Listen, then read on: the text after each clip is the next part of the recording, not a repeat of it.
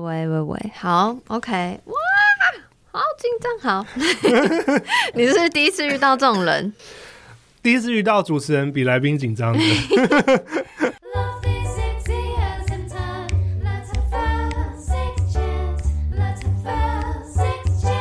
欢迎来到 Sex Chat 谈性说爱，我是杨。今天呢，邀请到一位作家，他呢。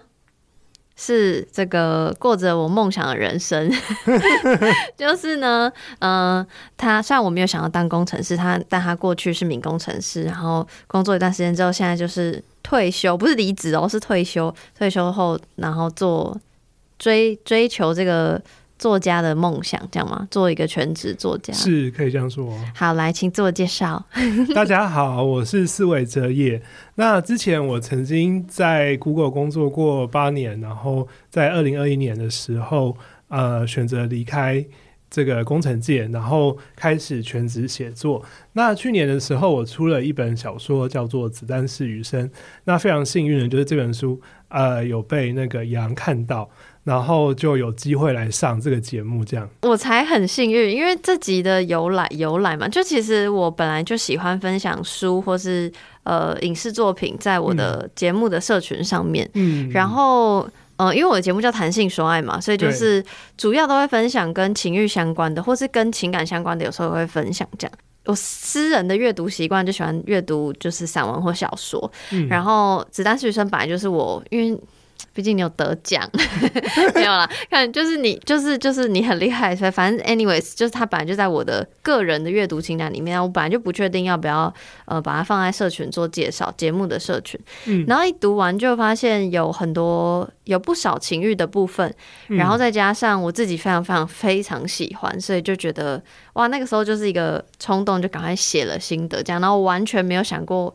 要访问你或能够访问你这样，其实那时候我也是最近才写的。然后我呃是那时候你好像已经跑完宣传，这可能是你想说怎么还有一个宣传，对不对？是吗？可是其实大家本来就是陆陆续续看到，这也是很正常的事情，这样子。嗯、OK，对我那时候就想说，反正就其实这本书，我我自己认为。已经过了所谓书的宣传期一阵子了，嗯，我只是想说分分享给我的听众跟读者，结果没想到我一分享完，然后就马上收到出版社的，我不确定是编辑还是行销的行销，哦，然后我想说什么意思，然后我就，嗯，就就觉得好，因为你知道，就是虽然我非常非常紧张，你应该也看得出来我非常紧张，但是我觉得还是要把握这个机会，毕竟呃，应该很少有人可以。跟自己喜欢的作家面对面，然后还硬要问一些书里的问题，这样子哦，就是非常欢迎来来问这样。好的，那就如刚所说，所以这集是完会完完全全 focus 在这本书《子弹是余生》上面。那虽然我已经有写过心得，然后大概有写说这本书大概讲什么，可是因为有些人没有追我的社群，只有在听节目的，嗯嗯，所以方不方便请四位老师就是跟大家。简单介绍一下《子弹是余生》是一本怎么样的小说集？呃，这本小说的话呢，主要是在描写一群呃非常天赋优异的人，他们从小呃过着竞赛的人生，然后后来有机会到美国当工程师。那有些人呢，他们呃非常困惑于自己要追求什么，而陷入一种虚无的状态。那另外一些人。呃，选择先行离开这个世界，那当然也有选择活下来的人。那在这个过程当中呢，他们有非常多互相竞争之间的呃友情和妒恨，那也有呃非常强烈的爱欲或者是呃 BDSN 的元素在里面。哇，不愧是作家，但是很会介绍，不然我可能就会说，就是一群天才跟天才周边的人发生的。纠结跟性的故事 哦，对啊，你你知道强调性的故事吗？也没有，也没有，也没有刻意强调。其实很打动我的第一个，嗯、呃，当然有说，因为有情乐部分，所以我会觉得哇，是我会想要邀请老师来的其中一个原因。但很打动我的一个地方，就是在讲天才这件事情。嗯，就是你刚刚用的词是天赋优异，是吗？对对对对，对。那就是，但是因为毕竟呃，你上很多宣传或是呃书的宣传有用到“天才”这个字，我想要问老师，你觉得什么是天才？嗯、哦，因为我个人的那个认定标准比较宽松一点哦，就是我我觉得大概呃，在比如说智力来说的话，就是超过五个标准差以上就算天才这样子。请问什么是超过五个标准差？对不起，我是文组的。有点难解释，怎么办？好，你看，这就是不 是天才跟不是天才差异。我我就在我刚才举例，在示范、呃。我觉得，我觉得现在要要对观众解释什么是标准差，好像有点糟糕。而且这段之后也会被剪掉，所以不会不会。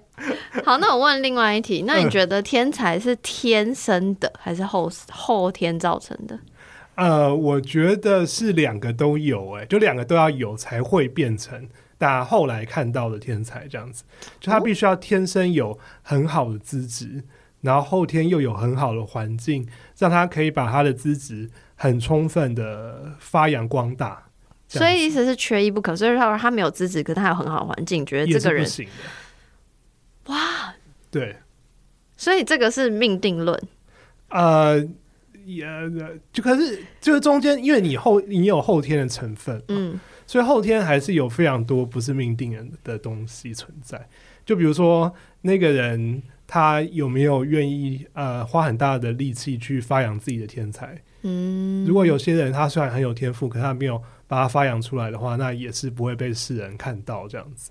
哦，OK，那那那两者的趴数就是先天的天赋跟后天的环境，或是他后天自己的努力。嗯，我觉得大概六四吧。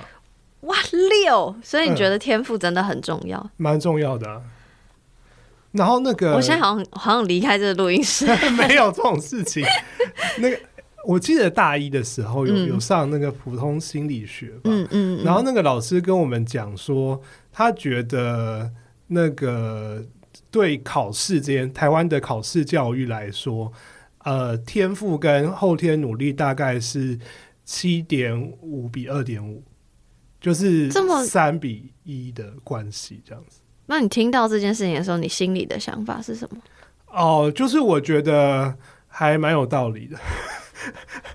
OK，嗯，延伸问，就跟对针对你刚刚自己的定义，就你觉得什么是天才？然后天才的呃，不管是先天的要件的爬树，跟后天努力的爬树，你觉得你自己是可以被归类为天才的？没有办法，因为我就是没有到五个标准差。哦，真真的哟，但是应该会有蛮多人觉得你是天才吧？呃，就是我可能有三个标准差之外之类的，但是呃，就看那个人他他的标准有多宽松这样子。嗯，那我觉得我身边的人标准都是比较严格的啦，因为我算是我我的朋友们之中标准最宽松的。我有很多朋友，他都觉得说天才就是呃一届只能有一个。哦，我懂你，就是就全校第一名才可以是天才哦，不是全校第一名，是全台湾一届全台湾。就比如说我是这么呃，我是一九八八年生，嗯，所以我是民国九十五年的入大学的这样子，嗯嗯，所以就是我们整届就是九五年入大学的人当中只能有一个人，全台湾哇，那真的好严苛哦！我天啊，因为对。所以你从来没有任何小时候在求学过程中没有任何一刻觉得自己可能是天才。啊，就是会觉得自己天赋还 OK，嗯，但就是仅止于还 OK 这样子。OK，我为什么会这样问？嗯、其实就是连接到我刚刚说，就除了情欲的部分我很有感觉之外，想自己讲自己很丢脸，就是我小时候某个时期以为自己是还不错的人，嗯、好，因为我反纲上面写说就是。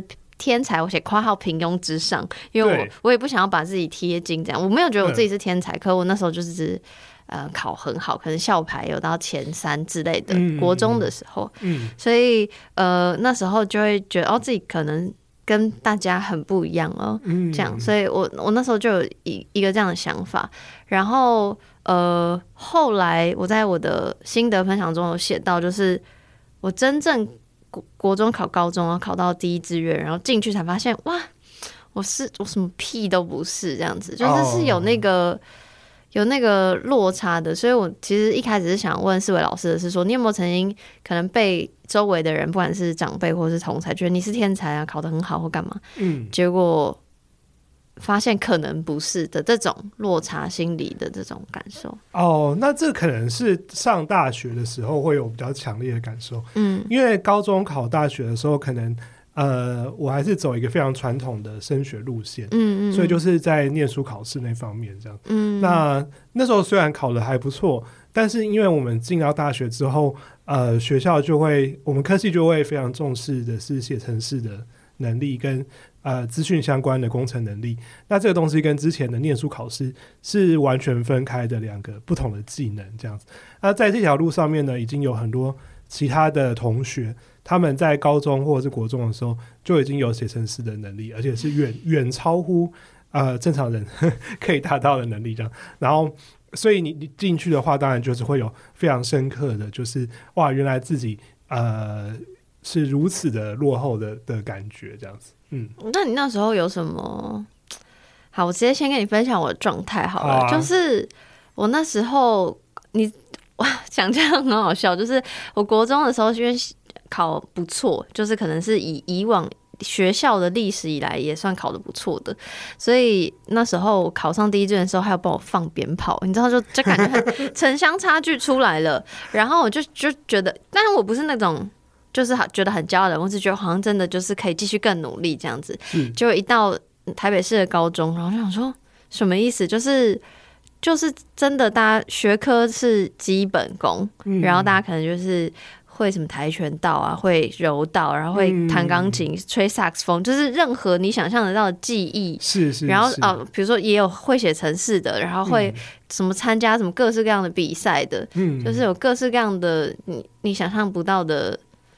的的的领域的人都有，然后我就觉得、嗯、天哪，是什么意思？就是我觉得那个我我心里觉得很震撼的东西，是以前我就会觉得，嗯、呃，爸妈或者学校告诉我，就是好好念书，然后考好高中，考好大学，然后这样一条线。嗯，然后我的线第一次出现有一点分歧，有点陡，就是在高中的时候。嗯，但是我觉得我非常非常庆幸。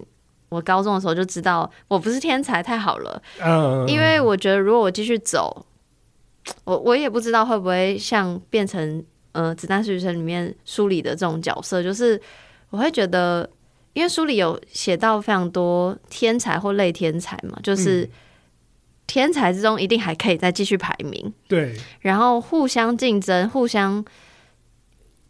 你要说竞争吗？或是追求不知道是什么东西的东西？我觉得那个东西有一点可怕。嗯嗯，对。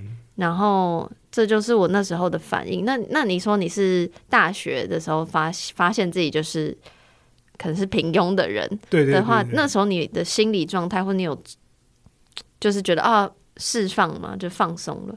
没有哎，完全没有，就是也没有难过。我哭了一个礼拜。就是我，我觉得那个时候还是有点，就没有到说，呃，真的很接受这件事情，就是会觉得说，哎、欸，那我也想要努力看看啊。所以你的不接受是说，那你要继续努力，看可不可以跟大家、跟那些天才们并驾齐驱？对对，就是知道说大概是没办法并驾齐驱，但是可以努力到某个程度这样子，就是看能不能。呃，就是有一种我知道追不上，但是我还是要追追看的的感觉。那你会觉得这种心态，虽然我不知道你做了什么事情，嗯，那你会觉得这种心态会不小心让自己变得有点扭曲吗？会啊，会啊。可是我，哎，我应该说不是这种心态让自己变扭曲，是过程当中，呃，当然就是会有很多痛苦的时刻，但就是看我们可以呃承受痛苦的能力有多强。嗯，这样子，以及我们会在什么时间点放弃？那我自己就放弃还蛮早，放弃也非常早，就可能大概大二大三的时候就就放弃了，就没有继续走那个程式竞赛这一条路。哦，那放弃的时候，当然也是会觉得很难过。嗯，那而且但而且后来我们到呃出国或者是开始工作之后，陆陆续续会听到很多同才的。呃，不管是学长或者是学弟的呃心路历程，然后很多人也都有这样子的一段，他们试图对他们试图去呃追逐这几个东西，但是后来发现说，哎、欸，真的好像没有办法，然后就放弃了。嗯，然后这个这个，而且这个事情是呃，你平常你平常很难会听到他们愿意说出来，因为这会是一个很很羞耻或者是一个很私密的的的回忆。呃，因为我们可能平常社会都会教导我们说，我们不可以放弃嘛，我们不可以就是这样子呃软烂啊，或者示弱啊之类。可是，在某一个时刻，就是非常的天时地利人和之下，他们可能就会。愿意说出来，然后那说出来就是只有超短的一瞬间这样子，然后那一瞬间我就觉得说哇，太棒了，我一定要写。对，就是我觉得，就是我们这样讲“放弃”两个字，好像就是很简单或干嘛。可我觉得就是呃，大家可以去看《子弹是余生》里面小里面有很多角色都是感，就是我觉得可以理解某种程度上理解类天才的那个。他可能知道自己已经不是那样的人了，可是他还想要继续努力看看，然后到某种程度上变得有一点扭曲，然后又不想放弃，但最后又某种程度上的放弃，那那那是那放弃是对的吗？或者是会造成他什么样的影响？对对对，这些是这些都是可以在这个这本小说里面看到的。嗯，然后因为就是我特别想要讲天才这个。这个就让我很有共鸣的地方，就是因为因为我刚说我很早就放假，因为我高中就觉得、嗯、哦还好，我高中就活得很快乐。然后我觉得，我觉得不是天赋，就是不是我聪不聪明这件事情对我有什么影响，而是别人怎么认为我，就是被他人认为是天才这件事情，反而对我有影响。嗯，就是比如说我进高中，我就知道我自己不是，可是其实。因为我高中念的是第一志愿，所以在亲戚朋友、国国中同学，或是反正其他朋友眼中，我还是那个聪明的 PR 九九的一群。就 PR 九九对大家来说就是 PR 九九，没有没有，大家就还是会觉得你是一个呃很棒、很很棒嘛，就是就是你就是要努力去一个另外一个地方的人这样。然后虽然我说我高中某种程度上放弃了，可是我会觉得。我还是我考大学的时候，我还是照志愿哦，照分数填，填了一百个。哇，一百个！我真心填了一百个，就是不知道自己要干嘛，就是只觉得就是我就是要照社会，就是我虽然知道我自己已经不是、嗯、不是那一群人了，嗯、可是可是我还是照着那条线走。嗯，就是那那个东西，虽然我没有像小说的角色里相对扭曲，但是或是相就是追求更高的成就，可是我也不知道。已经被归类在 PR 九九的人里面的时候，然后我还可以做什么？就是我，我反而会不知道，就是你被归类是天才，那你对未来的追求反而更空。这是我当、嗯、当时的想法。嗯，对对对。然后，嗯、呃，我很喜欢，就是你接受 Build Monthly 的专访，然后里面有写到说，小说里的角色就是他们。其实我就有点不知道他们到底在追求什么。嗯、我其实现在也不知道天才要追求什么，或是不管是天才或不天才，大家人生在追求什么？我觉得反而是这本小说的主题。然后你在那个专访里面就有提到说，小说里的角色经常提到钱，嗯、那些被割舍的青春、被践踏的自尊，总得要换来一点什么？是是是是，就是。就是人到底在追求什么？你你你曾经在，因为你毕竟在那样的圈子里，然后虽然说你不觉得你是天才，但是你在那样的圈子里，你你能够明明确的阐述大家到底在追求什么吗？那个成就到底是谁的成就？我觉得，呃，随着年纪不同，追求的会有一点点不一样。嗯嗯，当刚开始工作的时候，其实追求的会是一个。呃，我要成为一个很厉害的工程师的的这个形象嘛，所以我们会想要去，比如说最好或者是最夯的公司，然后要去从事呃最好或者是最夯的呃工作内容这样子。那随着时间过去，可能有些人会呃追求升迁，然后追求在组织里面成能够爬到管理阶层，或者是爬到更高的。呃，更资深的工程师职位，然后有些人是呃更加的追求自我实现，他可能会跳去小公司啊，或者是跳去呃开创自己的事业啊这样子。然后呃，我觉得他这边都还是有一个很强烈的那个功成名就的那个味道，就是非常传统的，就是你要你要能够获得一个让所有人都可以认可的呃职业上的成就，并且这个职业上的成就呢，它本身是可以带给你非常丰厚的利益的，这样子。然后同时呃，你还要就是跟人结婚，然后生小孩啊，然后买房子啊，等等等等，就是一切这种非常的呃。大家所可以轻易想象的中产阶级成就里程碑这样子的东西，那可是到了三十岁左右吧，就会开始大家就会觉得说啊，其实好像没有那么想要了，就是或或是这些东西都追到手之后，就开始觉得说，哎，好像也没有那么呃，也没有那么开心。就是很多朋友可能他也都结婚买房了，也有小孩了，干嘛干嘛，然后也也在公司里面爬到一个非常好的职位，已经成为呃所有人都不会否认的的人生胜利组了。但是他就会开始觉得说，难道我的人生就只有这样子了吗？我就要这样子一直活到进棺材为止了吗？然后他就就会开始呃去想说有没有什么不一样的可能性这样子。但这个。就不像书里的角色哦，对、啊，就是就是我，因为你刚刚有用到“自我实现”这四个字，我就觉得书里的角色他只是在追求，嗯、或是他们其实也知道是这不是他们想要的，可是他们还是继续照着社会的规则走，有点像当年的我，就是还是要填完那一百个志愿一样。嗯、就是我明明知道这有点怪，可是我还是照着那个东西走，因为我就已经追了。好，书里的角色可能已经到出社会了，所以已经。maybe 二三十岁、三十几岁了，就是、嗯、就是我会觉得，就是就真的就像你说的，就是真的是追到最后不知道到到底在追求什么。然后，嗯、呃，我刚刚一直讲扭曲扭曲，就是嗯、呃，有一篇我特别喜欢叫《健康病》，嗯，然后里面就是呃，他们是在城市比赛嘛，对，然后其中有一个角色叫小花，然后他就有服用药物来。怎么讲？刺激刺刺激吗？他的他的能耐是这样吗？就使他的思绪可能可以更加专注这样子。嗯，然后书中的另不这篇的另外一个角色，就是在看着这样的小花的时候，他有一点安心。这样对，对，然后就有写到，就是说，嗯，他没有这个看着小花的这个角色，并没有比小花。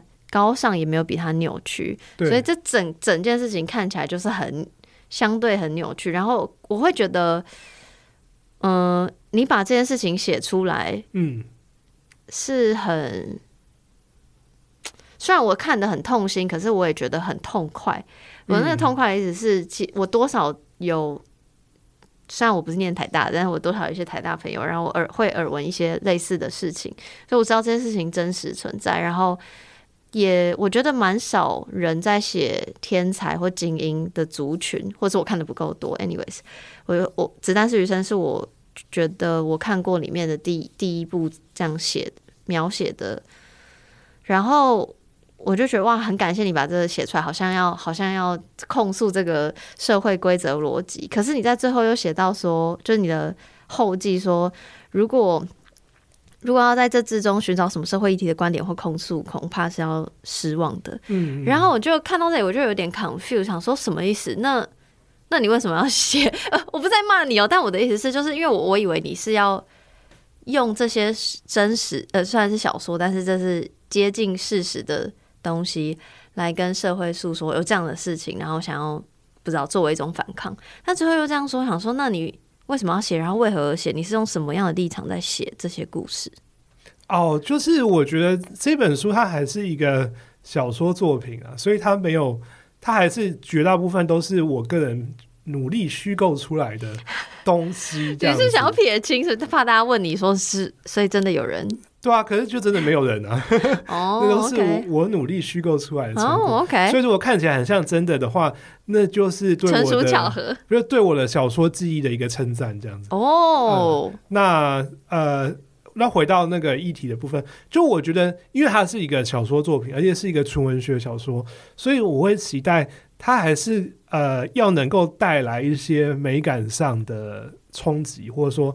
呃一种知性的娱乐这样子，嗯，就好像你看了呃《铁达尼号》，然后你觉得说哇，这个好凄美的爱情哦，然后可能就是被感动到就是落泪这样子，那也就是获得了这个娱乐。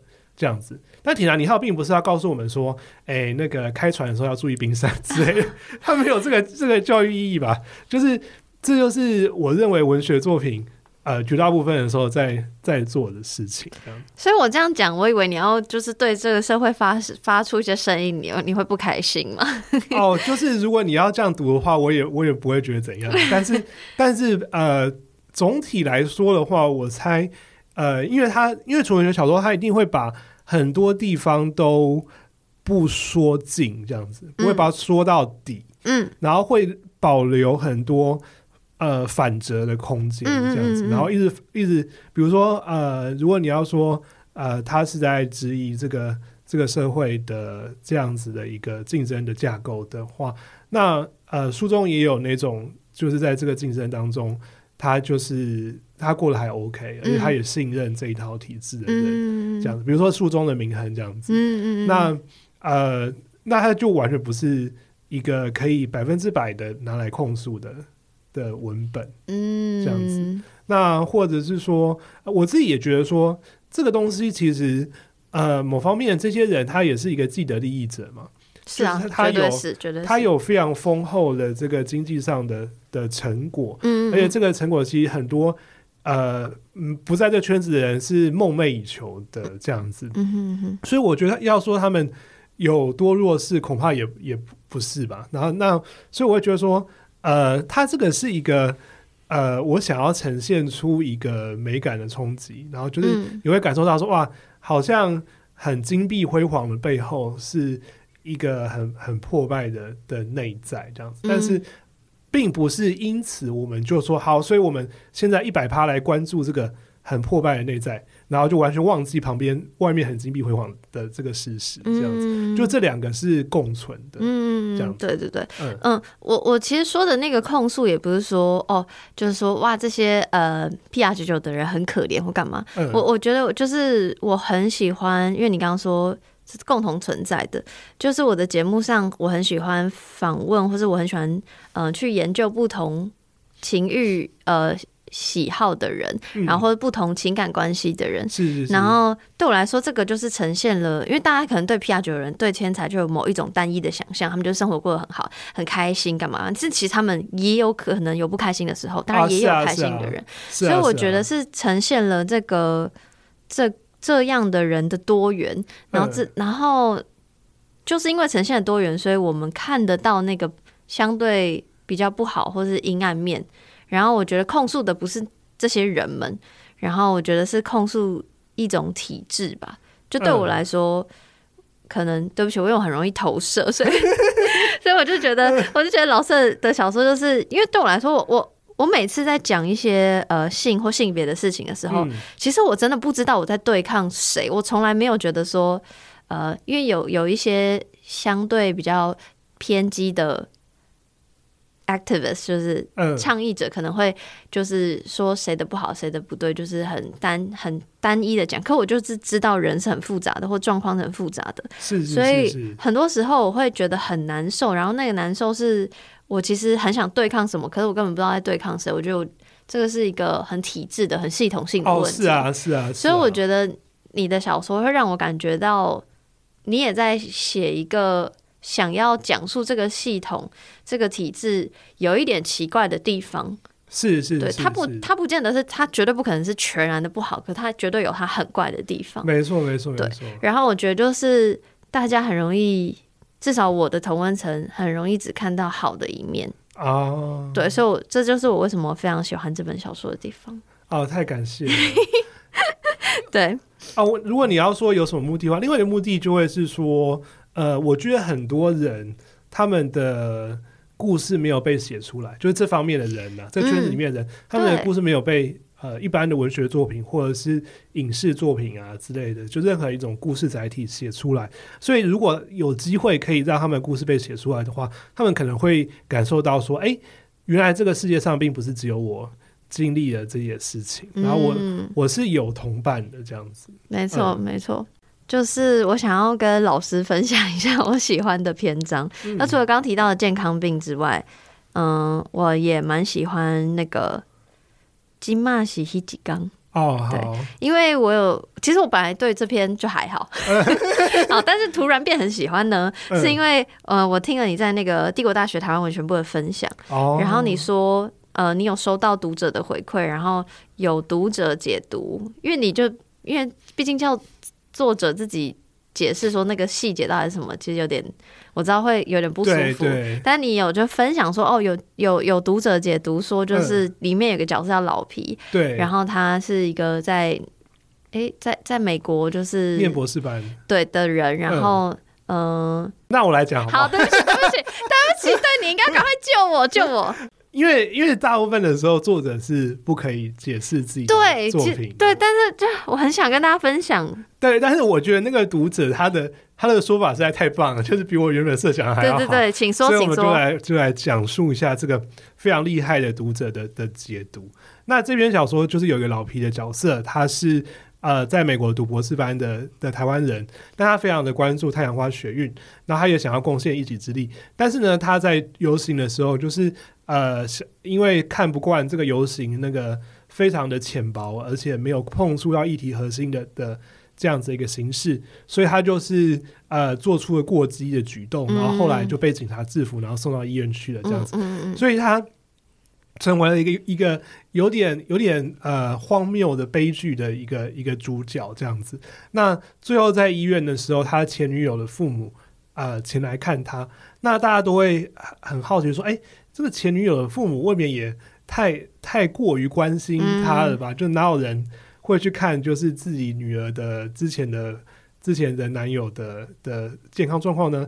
然后这个读者他的一个解读是因为呃这对父母呢，他想要的是呃他的女儿如果可以跟老皮结婚的话，他们可以获得移居美国的一些移民上的权利。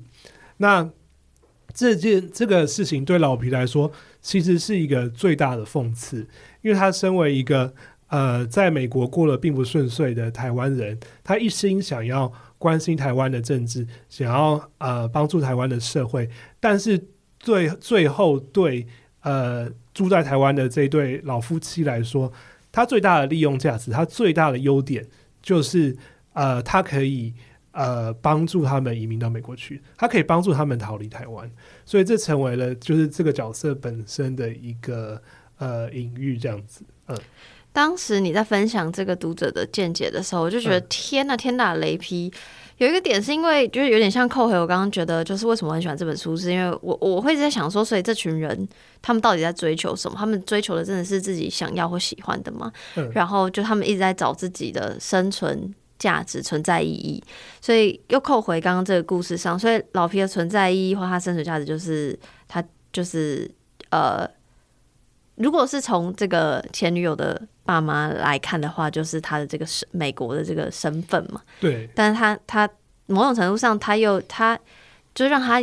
有那种活着的感觉，是我要在异地为台湾做一点事情。对。然后我觉得这一篇就是为什么会很喜欢，就是因为其他篇可能讲到呃情感上、情欲上，或是功成名就上，但我从来没有想过，就是在讲追求什么样的人生意义或者你的存在价值的时候，可以去从国家的这个面向去去去想。嗯。所以我会觉得哇，连这个都写进去了，实在是。你很厉害，读者也很厉害。对，读者很厉害，真的很厉害。我真的是，我真的是下下风。对，所以我就也很喜欢这一篇。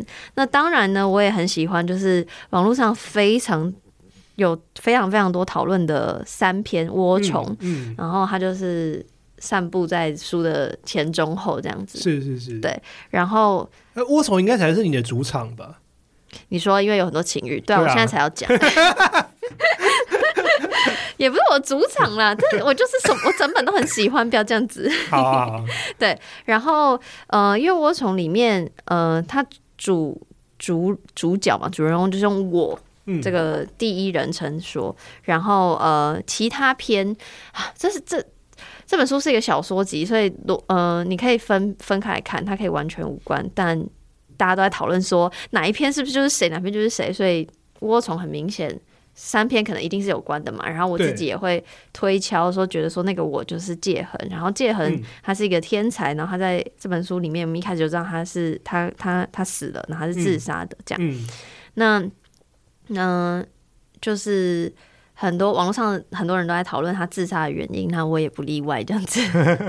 对，算不好意思，一直要拆解。我知道在作者面前一直要拆解书是一件不是很没有啊，是很棒的事情、啊。哦，真的吗？我觉得你知道不要叫作者自己讲就好了。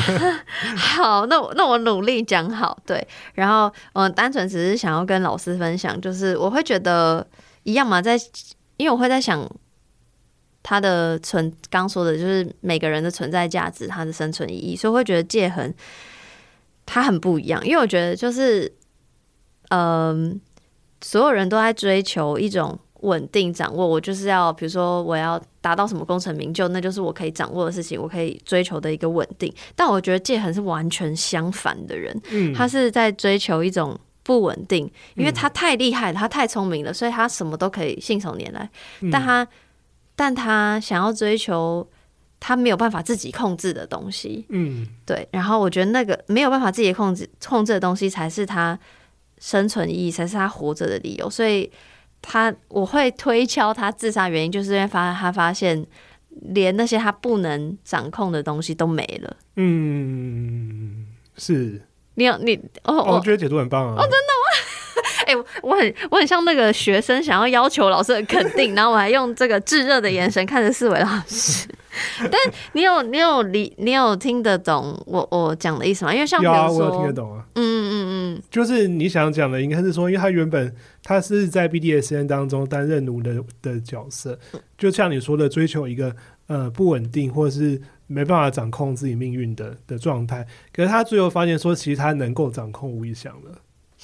没错，好，嗯、那个四位老师讲到一个重点，就是吴以翔这这个人名，这个这个人就是跟界恒之间，嗯、呃，应该说跟窝虫的那个我，呃，有很多关联跟纠结的。然后窝虫第一篇开始就是小时候，对不起，我有点忘记那是哪什么时候的求学阶段，国中的时候，国中的时候，然后就，呃，就有提到。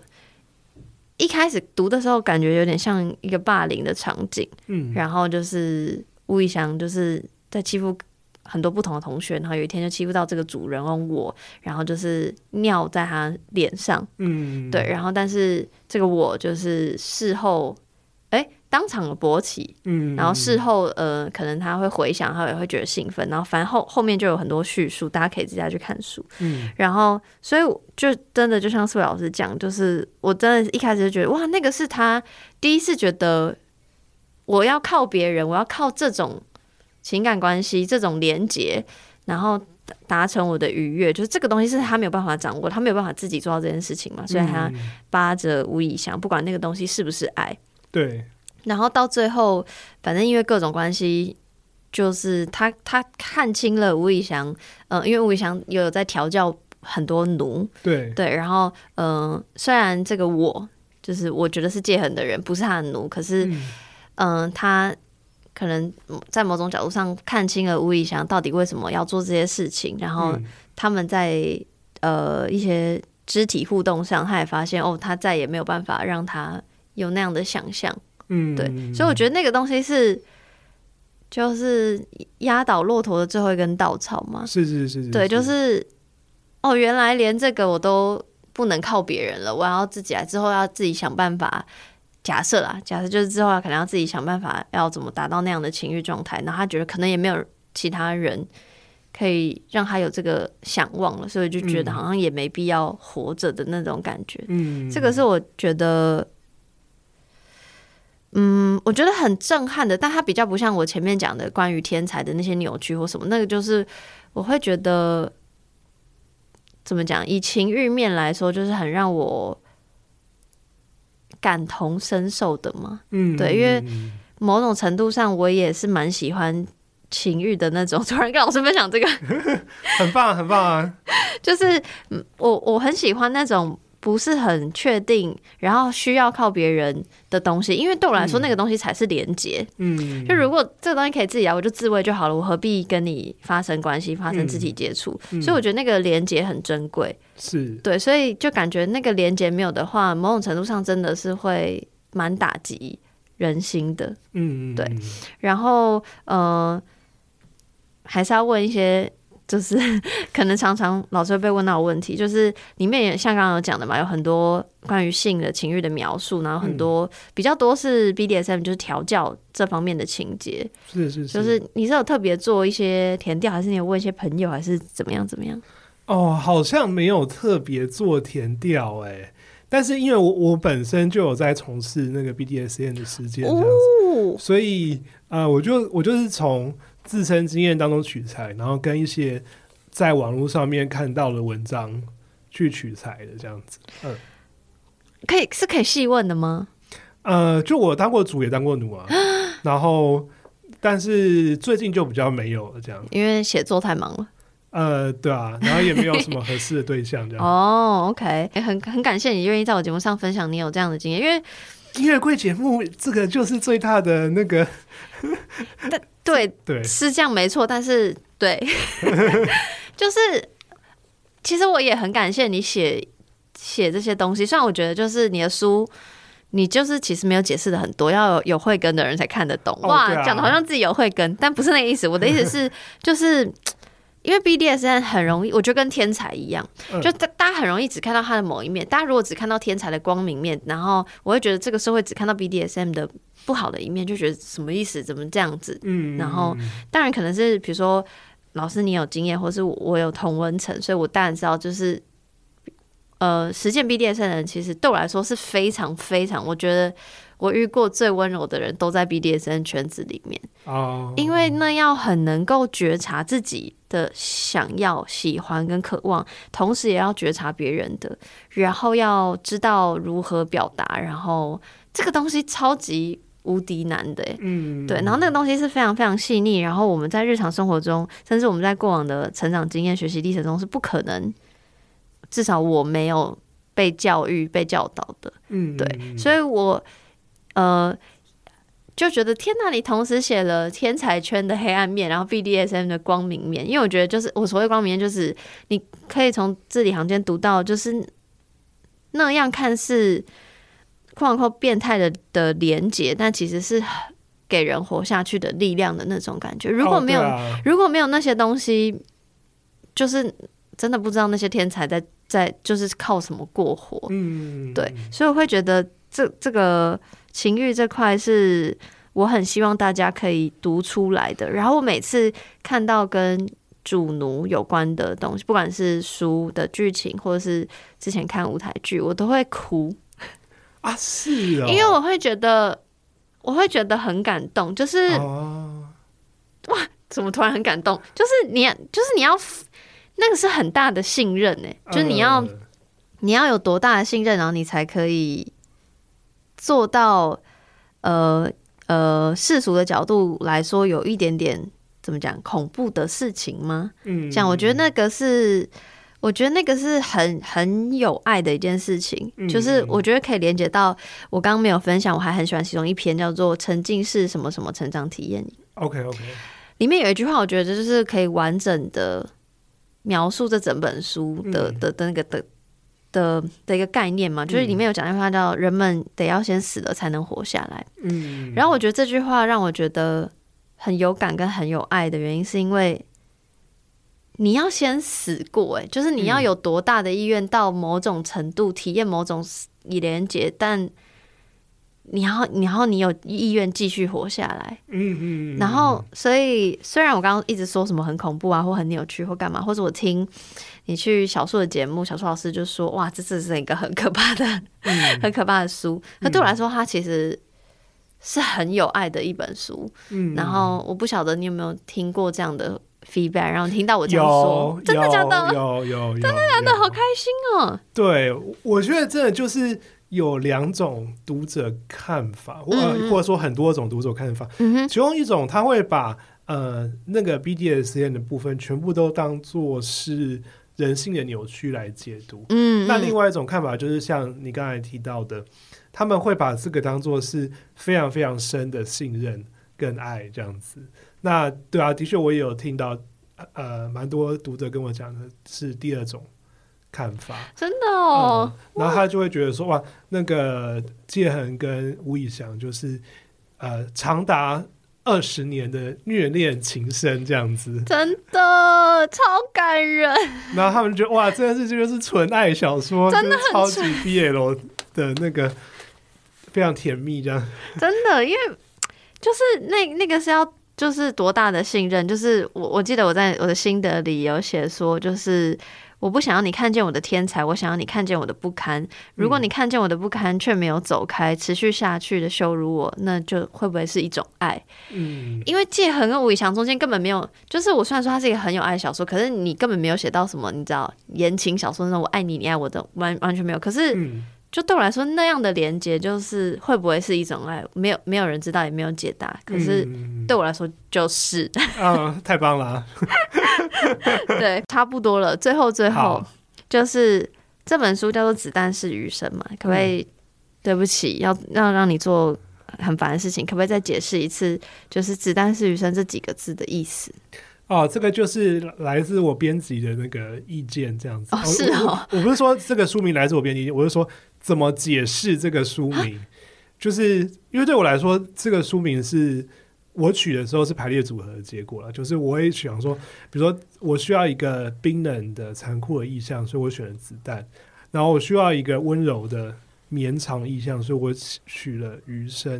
然后现在就是让他们两个连起来，然后你就可以尝试各种介系词啊，就是子弹与余生啊，子弹在余生，最后发现子弹是余生是最棒。可是不对啊，就是有这么多冰冷的词，为什么是子弹？因为它要同时有，它要同时呃杀，它是一个工具性有杀伤的能力，然后又要那为什么是炸弹？因为炸弹太热了，它不冰冷。哦、oh,，OK，哦、oh,，OK，那为什么不是刀子？对不起，我一直在刀子是刀子是有可能，但是刀子不美不美，对，嗯、刀子的隐喻能力。比较没有，它跟余生比相对起来的时候，它比较没有那么强烈的隐喻能力。好，这就讲到为什么会有，为什么可以解释，就是嗯，子弹它是在被发射出去呃之前或之后，它都无法掌握自己的命运这样子。然后它被发射出去之后，要么击中目标，要么就是没有击中。但是不管如何，终究就是会落下这样子，就好像是呃我们的余生那一般这样子。我我听那时候听到，因为你因为你在各大 podcast 的时候都有被问到，然后都有解释。我那时候听到，我真的觉得天哪，就是很一样，就是又哀伤又又很有希望。就你 就是都是都都是都是子弹了，可是你就是还有余生，你人就还活着，要活着这样。嗯，对。我我我我在访纲里有问一题，嗯、不晓得老师有没有回答。你认为你余生的意义是什么？哦，就是我想要好好的当一个创作者啊，就是我想要写小说，然后写各种故事这样子，很棒。我好期待你的你的各种星座，然后呃，我我会觉得《子弹是余生》，就是或是这这个意象会让我想到电影那个《妈的多重宇宙》嗯、啊，我还没有看那一部哎、欸，我要生气了。那这样能爆雷吗？我们要不行爆雷哈，反正就很像，你给我感觉就很像，就是、呃、就是就是我刚说的那句话，就是就是我对世间还有爱，所以我还就是虽然是子弹，但我还是要过我的余生的那种感觉，你懂吗？哦，当时 OK，反正自己好的，我要去看，我要去看了，我一定会去看。太好了，呃、不然我我很难这样在那边了解。但所以我，因为呃，我的听众可能都知道我。有多多多喜欢《妈的多重宇宙》，而且《妈的多重宇宙》就是多厉害。